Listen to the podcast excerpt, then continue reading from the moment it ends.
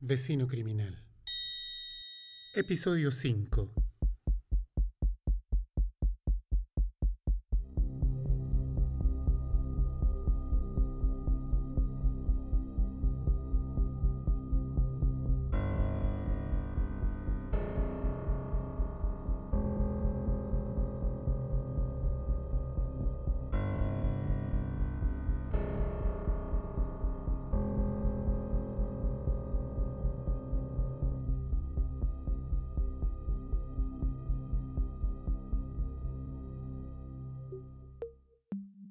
Motivo, medio, oportunidad.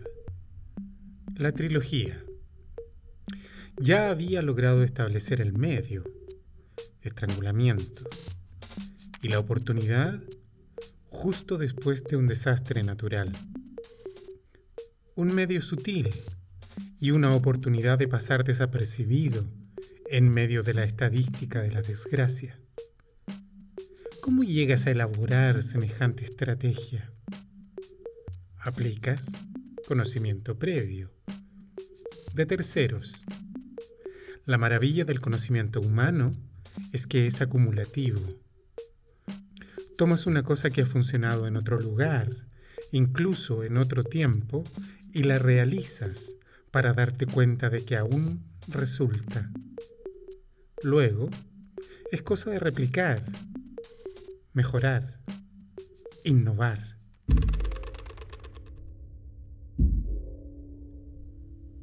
Lo recuerdo como si fuera ayer. Fue una orgía de destrucción, desamparo y muerte. Restos de casas flotando en la costa. Tablas, tablones, muebles mezclándose con botes. Todo meciéndose acercándose y alejándose de la costa, como una broma oscura y recurrente de un comediante furioso.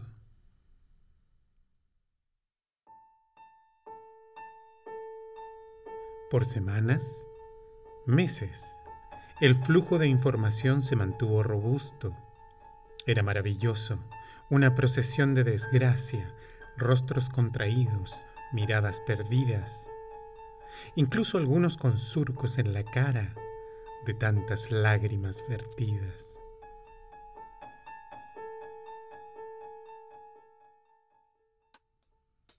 Adivinen, mi vecino prácticamente vivió dos meses en la zona, recorriéndola de norte a sur y luego de sur a norte. Uno solo puede imaginar cuántas víctimas produjo en un periodo tan extenso. Un asesino debe haberse sentido como en su cumpleaños, con buffet, serpentinas, orquesta, payasos. Llegó con las primeras oleadas de periodistas. La foto para probarlo está en línea, con más pelo, pero con la misma mirada indolente. Se toma una foto mientras uno de los hombres ancla estrellas de un canal de televisión está en el fondo, haciendo un despacho sentimental, probablemente. Mi vecino, con su estúpida sonrisa. El comentario al pie de la foto es, aquí estamos los famosos, sacando la cara. Qué desgracia. Y a la vez, qué fortuna. Estaba usando un polerón azul que me resultaba muy familiar.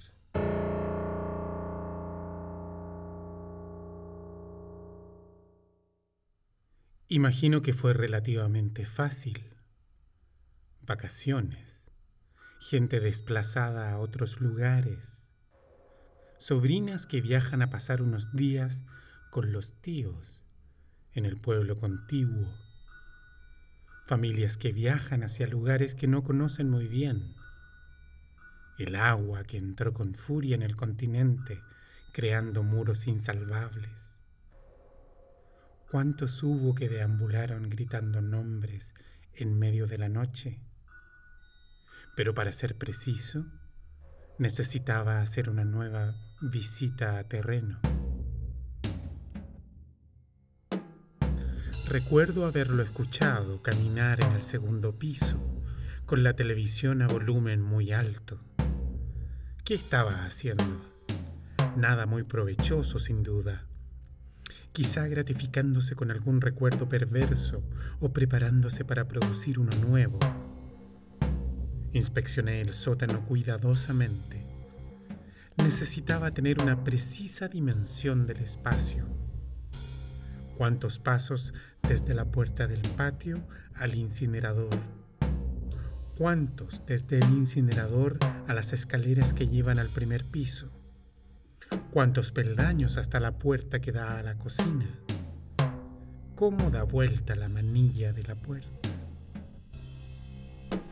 Yo sabía todas esas cosas, por supuesto, pero necesitaba confirmación, como necesitaba confirmación de todos los crímenes cometidos en medio de los desastres naturales. Porque eso fue lo que pasó. En cada catástrofe se cometieron asesinatos que quedaron perdidos en la niebla de la confusión olvidadas víctimas de la debilidad de un hombre, la debilidad de no poder controlar impulsos que se mueven por los laberintos de una psiquis retorcida. Por eso, las evidencias son tan importantes. Por eso el cuidado, la precisión y el estudio son capitales. La disciplina, el orden y la reflexión son la puerta a la verdad liberadora.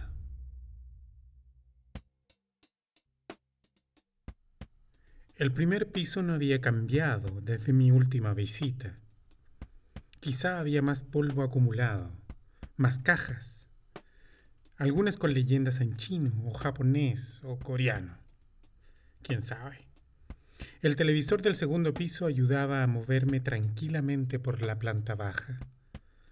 A veces, para encontrar la verdad, hay que saber moverse por los márgenes de lo legal, incluso de lo correcto. Porque tenemos derecho a saber. Les mencioné lo mucho que se puede aprender de una persona por el estado de su baño. El del primer piso está intacto. Es impersonal. Apenas una barra de jabón y papel confort. Ustedes me dirán que eso no es muy extraño en el caso de un hombre que vive solo. Yo les respondo que esto es una evidencia clara. Mientras estaba sentado ahí, esperando que se durmiera, me puse a pensar en todas las cosas que debió haber hecho para disfrazar su paso por el territorio del tsunami. ¿Qué automóvil usó? Esa información debe estar en el registro civil. ¿Qué ropa vistió? Las fotos de Facebook ayudan mucho. Su itinerario. Gracias a Dios por las etiquetas de geolocalización de las cámaras fotográficas. A veces, cuando me concentro, puedo visualizar exactamente sucesos de los cuales no fui testigo es el poder de la deducción. Uno requiere imaginación, conocimiento y una acabada comprensión de la naturaleza humana. Como, por ejemplo, lo que me permitió entender que debía ser él, mi vecino, justo desde el momento en que apareció merodeando esta casona en la que vive ahora. Sus hábitos, sus movimientos en el fondo, sin hacerse notar, sin relacionarse. Sujetos así necesitan supervisión. Si nadie más está dispuesto a hacerlo, pues era momento que alguien lo hiciera. Mientras observaba las blancas paredes de ese inmaculado baño, pensaba en él, en sus posibles motivos.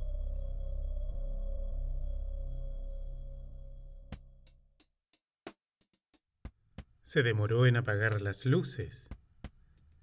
Cuando lo hizo, visité la cocina.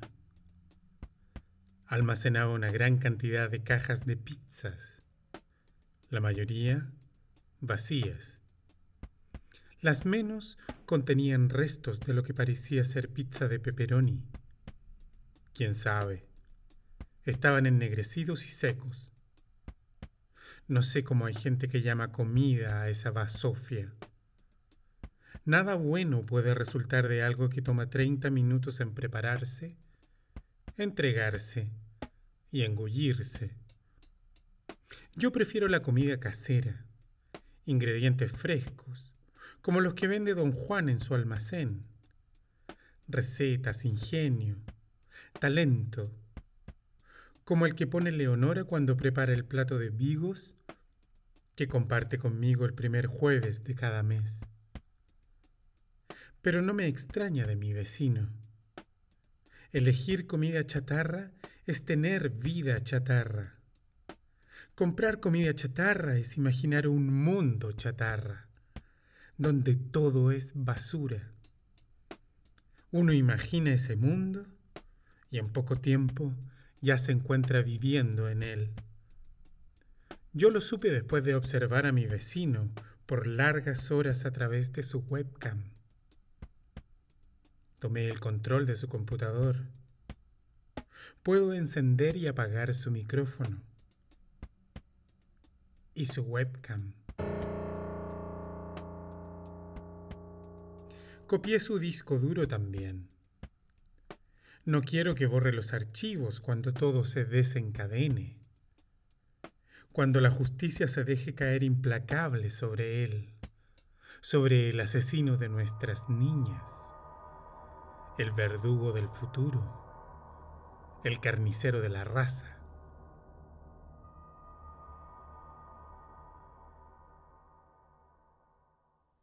Para alguien que vive en un mundo chatarra, las personas son desperdicios. Ese pensamiento floreció en mi mente mientras observaba su rostro mirando la pantalla de su computador. Pude atravesar sus ojos, ver su alma. En este punto, muchos de ustedes están molestos conmigo. No saben quién soy no saben por qué estoy haciendo todo esto. Tampoco pueden saber qué pienso en política o qué equipo de fútbol me gusta. Y eso es molesto. Para nosotros las cosas tienen que ser fáciles. En especial cuando queremos conocer a quién tenemos al frente. Y para eso, una serie de simplificaciones, de reducciones, de pertenencias a categorías fijadas arbitrariamente son imprescindibles. Imprescindibles para poder hacer un juicio. Es bueno, es malo. Listo para descartar y seguir con el próximo juicio. Porque es importante que recordemos que todas esas estrategias son falsas son muletas para nuestro permanente estado de invalidez. ¿Cómo puedes conocer realmente una persona si permanentemente lo defines, lo encasillas, lo simplificas de acuerdo a ideas masivas que nunca son precisas? Para poder entender a una persona, tienes que ponerte en su lugar, dejar de oír sus mentiras y concentrarte en sus actos. No mirar lo que dice que hace, sino lo que hace. Para poder ponerte en el lugar de otra persona, hay que poder imitarla. Imaginar lo que harías en su lugar, no con tus ideas, tus motivaciones y tus métodos, no, sino con los que usaría esa persona. Por eso necesitaba tomar el control de su computador, encender su webcam, leer sus comunicaciones, sus correos, los chats.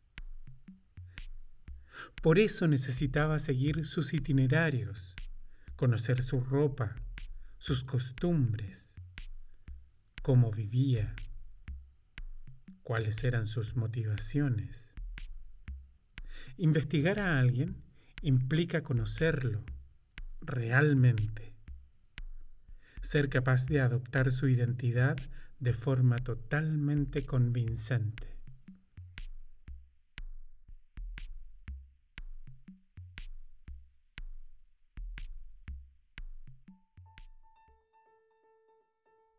También, muchos de ustedes deben estar frustrados porque esta historia no tiene romance, no tiene besuqueos, no tiene promesas de amor eterno, pero están equivocados. Lo hice todo por amor, a las niñas.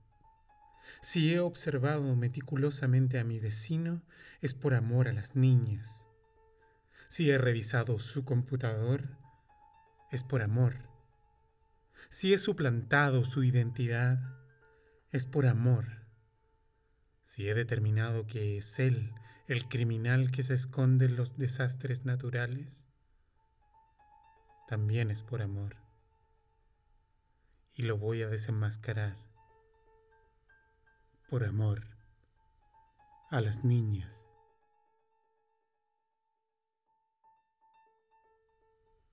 La casona Manríquez tiene una escalera cuyo pasamano es de caoba. Es una maravilla. Lo acaricias de subida y de bajada.